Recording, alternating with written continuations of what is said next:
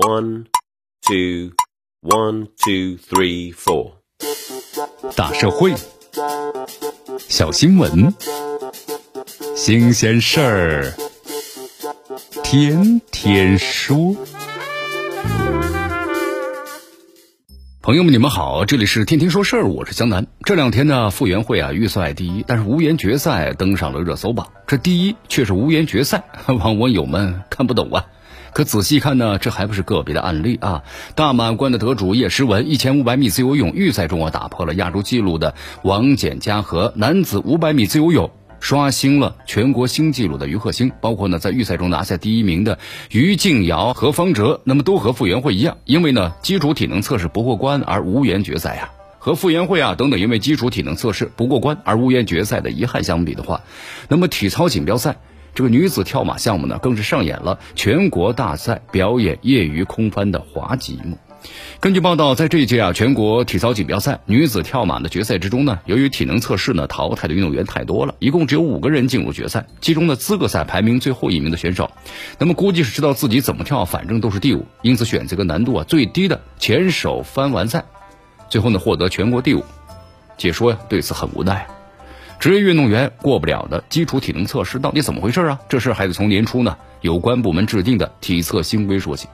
你看，今年的二月二十七号啊，体育总局办公厅的关于不进一步强化体能的训练恶补短板的通知，就要求啊，包括足协、篮协还有各级的国家队要强化基础体能训练，恶补呢体能短板。那么国家队基础体能测试啊，包括有深蹲、还有卧推、还有呢引体向上、三千米长跑等等十个项目，要求呢不可谓是不全面。那么通知第二条还明确提出，坚持体能是东京奥运会入场券的选拔标准。你看，其实毋庸置疑啊，新规出发点没错，挺好的。运动员的体能呢是赛事表现的基础，也是呢其竞技能力的重要构成部分。有些运动员续航能力不足，确实是短板也存在。长期以来呢，咱们中国体育领域存在着重技术轻体能、重专项体能轻基础体能现象。与之对应的是，体能已经成为很多国家呀运动员自我提升的一个最大要求。那么在这种背景之下呢，这次全国游泳冠军赛啊，增加了基础体能测试，强化运动员呢体能基础，提高运动员的体能水平，弥补现有短板。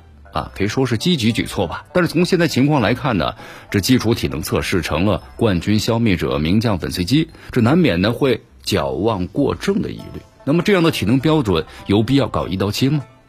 首先啊，咱们的专项运动呢都有特定的运动要求，综合体能测试不一定适用，甚至会有冲突。比如说短跑运动员，你要求爆发力和肌肉强度，强调耐力的体测项目。提高不了他运动能力啊，还会存在的训练目标的冲突，还有一些严格控制体重的项目，增肌增重，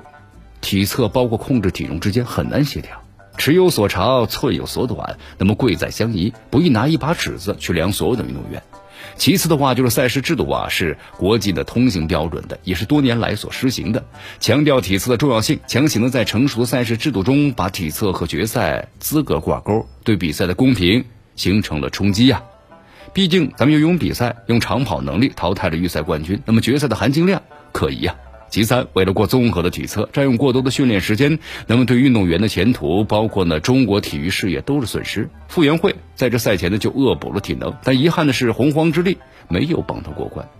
问题是啊，对于这些体育健将而言，将来要面对的毕竟是专项运动，体能的比拼再重要，你也不能超过专项运动的技战术能力啊。投入大量的宝贵精力去过测试，本末倒置啊。能够同时争取世界一流的体能，包括世界一流的专项运动成绩，当然是理想的状态。那么，让我们的游泳运动员同时还是长跑健将，啊，卧推达人、引体向上吉尼斯世界纪录保持者，当然也是好事儿。一专多能，越多越好。然而呢，这种全面要求不应该是现实的目标。基础体能测试新规直接呢和决赛资格还有东京的奥运会入场券的挂钩了。可能用力有点猛，那这样能不能打造中国最强的奥运军团呢？显然是个最直接需要面对的问题。好的政策意图呀，还要合理的实施方法。那么最重要的管理目标，也要尊重的客观规律，包括呢专业经验。归根到底啊，体育管理和很多行业管理不一样，一业百态，千差万别。每一项专业运动都有自身的技术要求和指标，相关部门的政策制定不应该越俎代庖，管得过细过宽。也不应该违反呢科学的规律去强推的，啊，这些话呢，其实说起来有点尖锐难听，但其中道理啊，要值得重视。在东京奥运会的游泳比赛上，国人希望呢看到的是代表中国最高专业和水准的游泳运动员勇夺金牌，而不是游泳运动员当中长跑最好的去创造奇迹。说白了，体能好的专项运动能力未必拔尖啊。要求五十米、一百米等短距离的游泳的运动员耐力超强，你要求八百米和一千五百米中长距离的自由泳爆发力惊人，那么都是拿错了尺子，由此而来的问题自然呢也不可避免，还是尽量避免一把尺子量所有吧啊。好，明天的双节到来啊，在此呢祝愿咱们伟大的祖国呢更加的繁荣昌盛，也祝愿所有的朋友们的节日快乐，月圆人团圆。好，这段时间江南也休息一下啊。十月九号，我们的节目呢恢复正常。好的，朋友们，这里是天天说事儿，我是江南，咱们十月九号再见。